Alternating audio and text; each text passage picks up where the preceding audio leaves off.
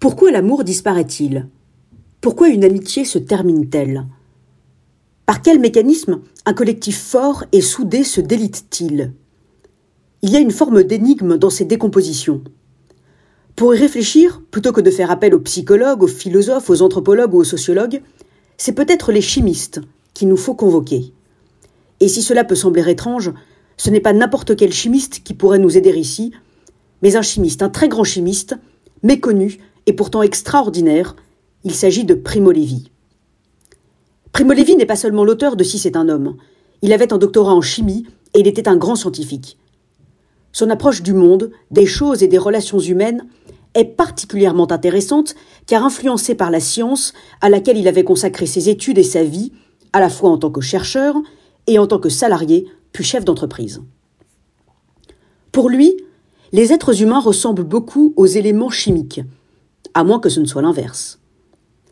Certains éléments chimiques aiment se mélanger et leur mariage est fructueux, tandis que d'autres se haïssent et ne pourront jamais se rassembler.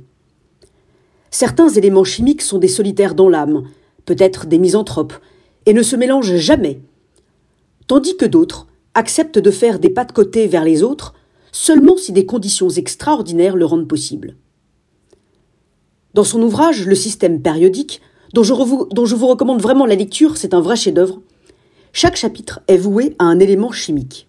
Carbone, phosphore, soufre, argon, calcium, fer, cobalt, argent, tellure. À partir des propriétés de chacun d'entre eux, Primo Levi raconte une histoire, et cela mène à une forme de personnification de chaque élément chimique, voire une forme d'anthropomorphisme. Si nous avions eu Primo Levi comme professeur de chimie, il me semble que nous serions tous devenus chimistes. Car n'y a-t-il pas de plus belle manière que de nous enseigner ainsi le tableau de Mendeleïev? Les êtres humains sont comme des éléments chimiques.